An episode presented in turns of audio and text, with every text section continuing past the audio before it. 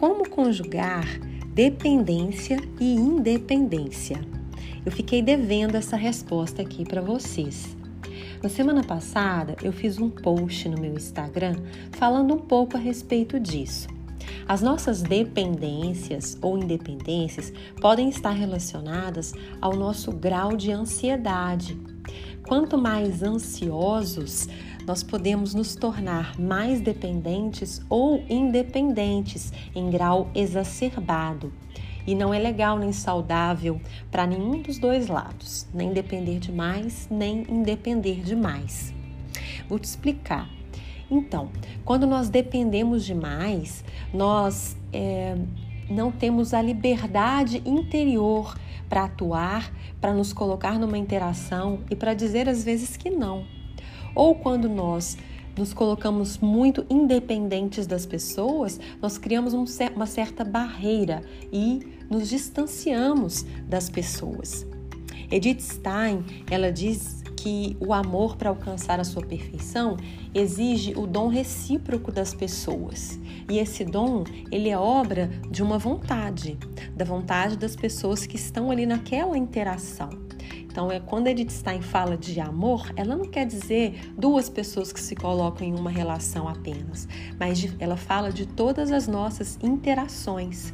Essa união, essa interação pressupõe que ambas as pessoas sejam capazes de dar e capazes de receber. Pensa, por exemplo, você com o seu chefe, com os funcionários, né? ou então nas suas relações pessoais mesmo. Existe uma troca, né? a gente dá e a gente recebe.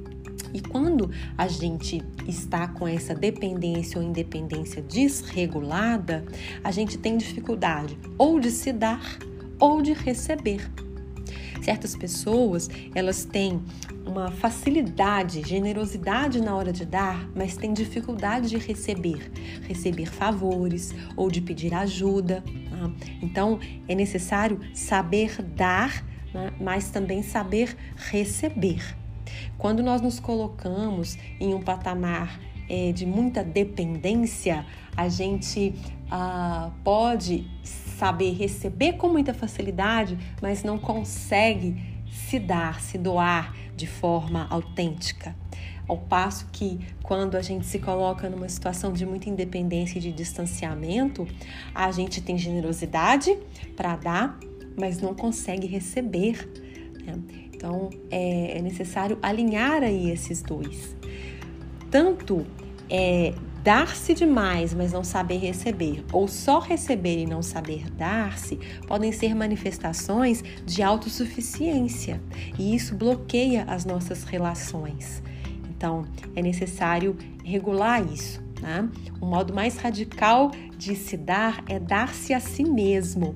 E às vezes a gente dá ou faz determinada atividade, se entrega para o outro, mas não se doa de verdade em todas as nossas tarefas, tudo que a gente possa realizar.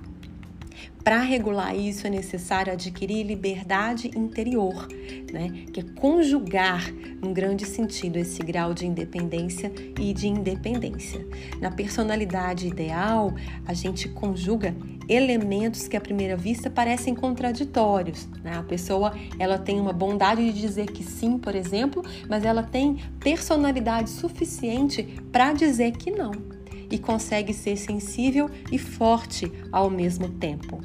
Instintivamente, né, essas pessoas que são verdadeiramente maduras, elas nos atraem, não é verdade? Essas figuras que a gente olha e se inspira nelas, dá para perceber que existe ali um grau de maturidade, né? Então, quando alguém assume as próprias fraquezas, na verdade, né, ela está sendo forte. E, e às vezes é, nós tampamos as próprias fraquezas com esse grau de vou me dar, dar, dar, né? E, e às vezes não tem a humildade de perceber quais são as próprias dificuldades. Então, na próxima semana vamos falar um pouco mais a respeito de liberdade interior e de humildade, que fazem toda a diferença nas nossas conexões e interações. Te espero aqui.